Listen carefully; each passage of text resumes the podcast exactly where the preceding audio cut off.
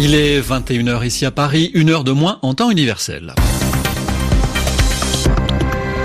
Gilles Moreau.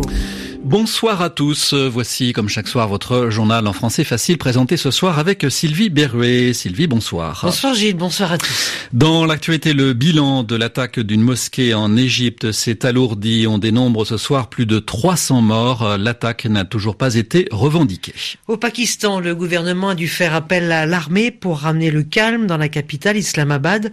Des affrontements entre police et islamistes ont fait aujourd'hui un mort et près de 200 blessés. Ce 25 novembre marque la journée internationale de lutte contre les violences faites aux femmes. En France, Emmanuel Macron a lancé la grande cause de son quinquennat consacrée à l'égalité homme-femme. Tennis opposé à la Belgique en finale de la Coupe Davis. La France mène 2 points à 1 après sa victoire dans le double. Le journal. Le journal en français En facile. français facile. Toujours pas de revendication en Égypte, près de 48 heures après l'attaque particulièrement meurtrière d'une mosquée dans la région du Sinaï.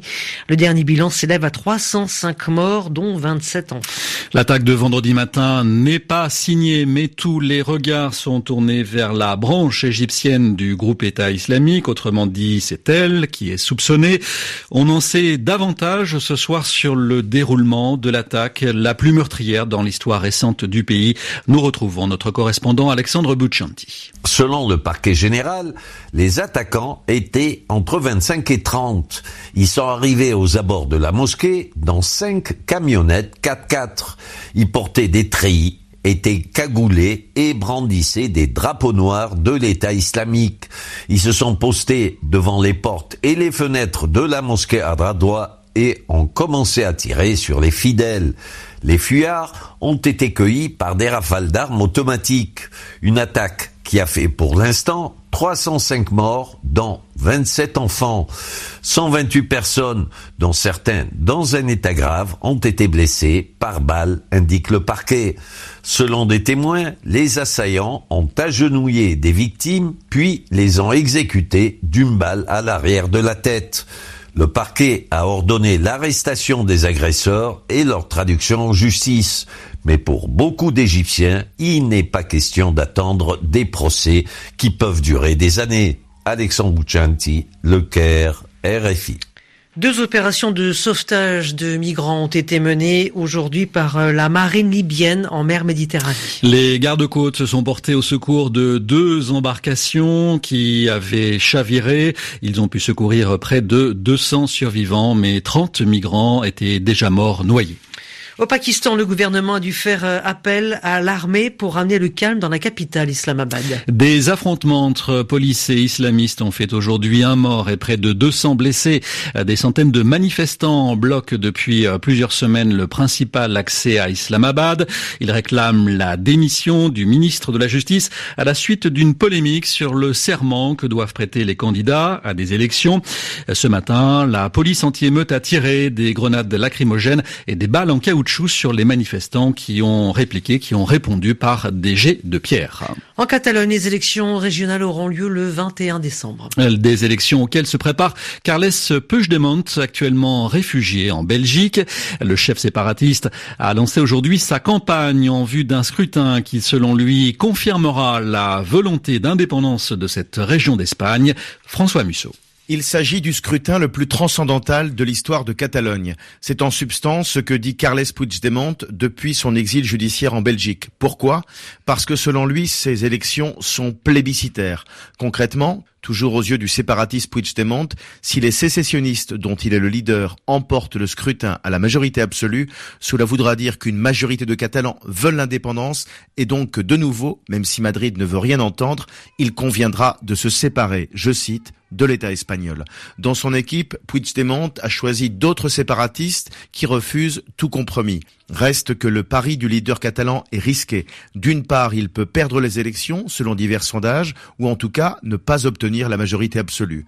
D'autre part et surtout, il est très discuté dans son camp, notamment par les proches de Oriol Junqueras, un indépendantiste qui a le vent en poupe et qui n'a pas du tout envie d'une liste commune avec Puigdemont. Quoi qu'il en soit, ce dernier a montré que pour les prochaines élections du 21 décembre, il entend jouer à quitte ou double. François Musso, Madrid RFI.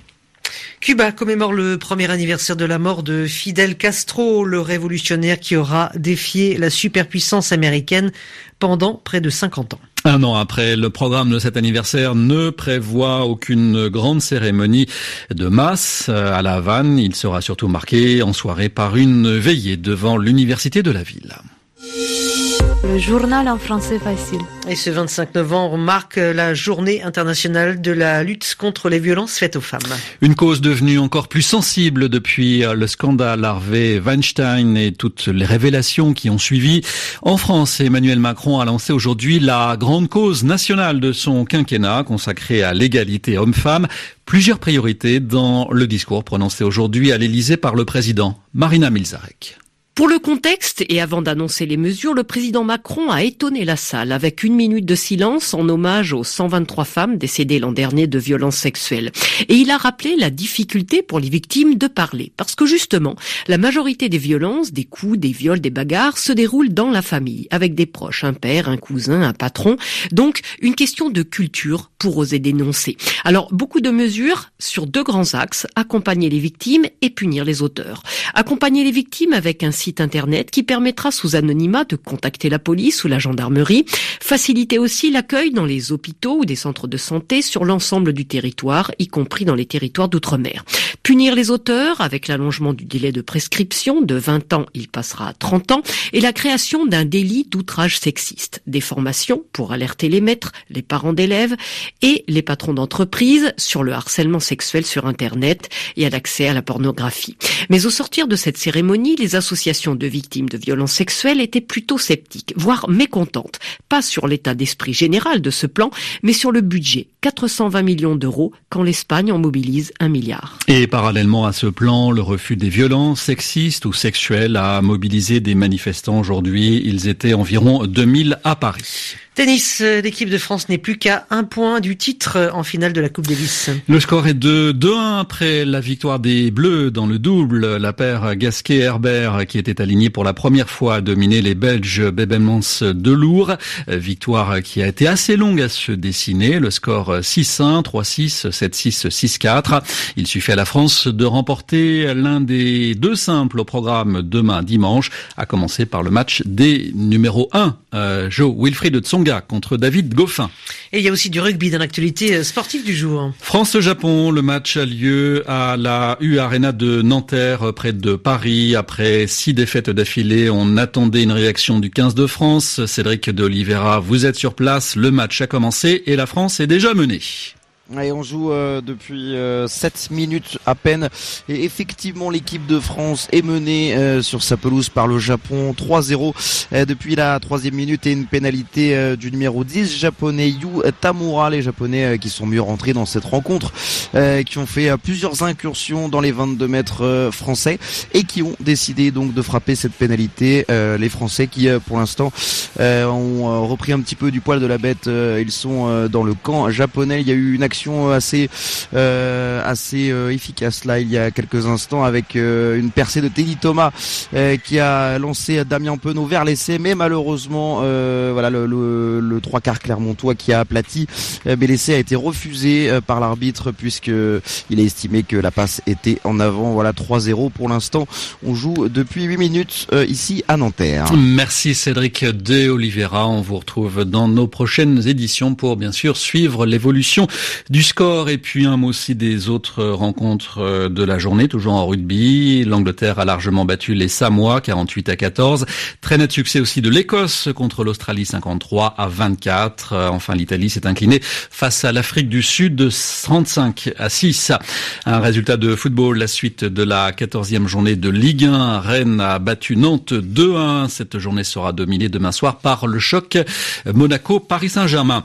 Enfin, Formule 1 au Grand Prix d'Abu Dhabi. Le Finlandais Bottas sur Mercedes a décroché la pole position et demain il partira donc en tête de la dernière manche de la saison. Voilà, c'est la fin de votre journal en français facile.